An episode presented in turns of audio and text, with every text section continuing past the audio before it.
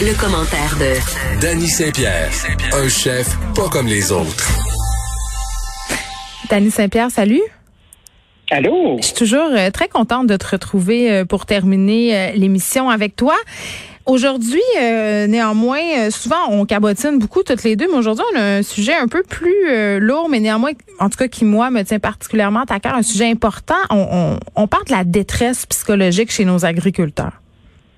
Tout à fait. C'est un sujet qui a été très euh, caressé en surface, je te dirais. Tu sais, on a parlé de la difficulté de trouver des employés, euh, la main-d'œuvre migrante qui ne rentre pas, les récoltes qui restent dans les champs. Et tout ça, ça fait que ça met de la pression sur les entrepreneurs qui non seulement risquent euh, leur récolte, mais risquent leur bien-être aussi. Donc, à l'addition cette semaine, qui est le petit, la petite balado que je fais de façon hebdomadaire où je parle d'alimentation en général, euh, je parle avec trois agriculteurs, agricultrices, euh, justement, euh, pour prendre des nouvelles dans le fond. Enfin, comment ça va? Qu'est-ce qui s'est passé avec vous autres? J'ai Marie-Chantal Houd de la bergerie de la Nouvelle-France, Vicky Vaillancourt de la ferme de l'Auteuil, puis j'ai Francis Desrochers qui, qui est un producteur de pommes de terre, qui est à Naudière, qui, qui mm. s'était confié dans la terre de chez nous des pensées suicidaires qu'il avait eues il y a quelques années en réponse à deux suicides de ses amis donc, euh, il a décidé de prendre son leadership, son courage à deux mains, puis de parler de son histoire. Puis on a une belle entrevue avec lui en fait, à ce niveau-là. Puis la détresse psychologique chez les agriculteurs, puis les agricultrices aussi, parce qu'elles sont nombreuses, on les oublie souvent. Euh, J'ai l'impression que c'est un peu tabou. Puis moi, j'ai écouté euh, par hasard un documentaire de Stéphane Gendron qui s'appelle La détresse au bout du rang, qui touche un peu à ce thème-là, euh, à ce tabou. Et c'est excessivement intéressant et dérangeant d'entendre ces personnes-là qui tiennent littéralement la terre familiale bien souvent à bout de bras depuis des générations. Euh, c'est très touchant de les entendre nous expliquer ce moment où ils ont pris, par exemple, la décision d'en finir, pas d'en finir avec leur vie, bien que ça arrive malheureusement, mais d'en finir avec la terre. C'est-à-dire, euh, euh, puis là, tu sais, je sais pas si vous avez vu le démantèlement de Stéphane Lafleur, mais ça raconte, ben pas Stéphane Lafleur, j'oublie Sébastien Pilote, je mélange toujours les deux, où on a cette histoire d'un oui, d'un homme qui démantèle sa ferme, euh, puis que c'est très, très émotif. Mais ce qui m'a touché dans la détresse au bout du rang, c'est que souvent, ces agriculteurs-là, ces femmes-là aussi disent, eh, ça a créé un froid que ma famille, personne comprenait. J'ai l'impression que je suis un lâcheur, que je les abandonne, que, que je dis non à l'héritage familial. Et on sent que c'est très, très lourd pour eux. Ben, tu sais, on parle d'héritage familial, mais c'est de l'argent qui se promène, hein, parce que plus tu avances dans le temps, plus les prix sont bas, puis c'est vraiment le cas euh, dans le marché.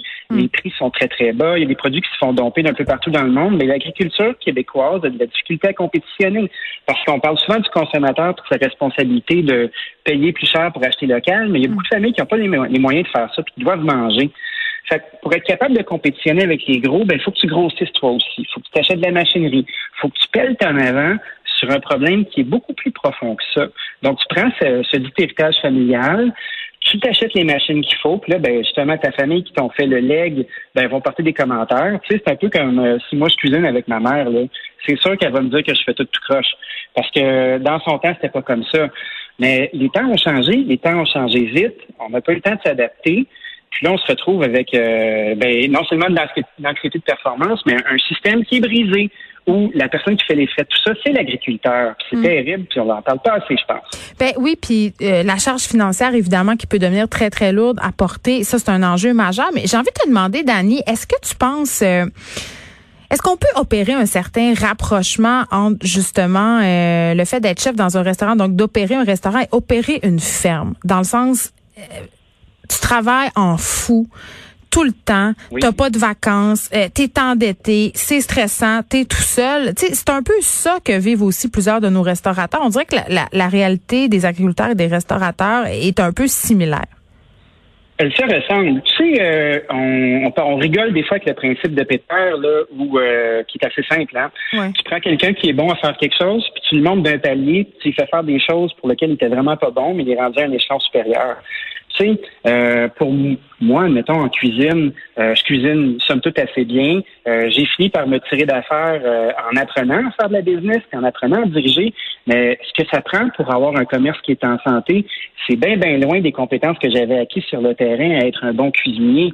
J'ai l'impression que pour être un bon opérateur de, production alimentaire ou, ou maraîchère ou animalière, mm. ben, tu te retrouves dans un siège de gestion des fois fait que non seulement tu as la job de gestion, puis de promotion, puis d'efficacité à faire, mais en plus, il faut que tu ailles faire ta job après euh, de faire le train puis de t'assurer que tout roule bien. C'est beaucoup de pression, puis il n'y a pas beaucoup de gens qui peuvent l'assumer, tout ça. C'est surhumain, puis on le reconnaît pas.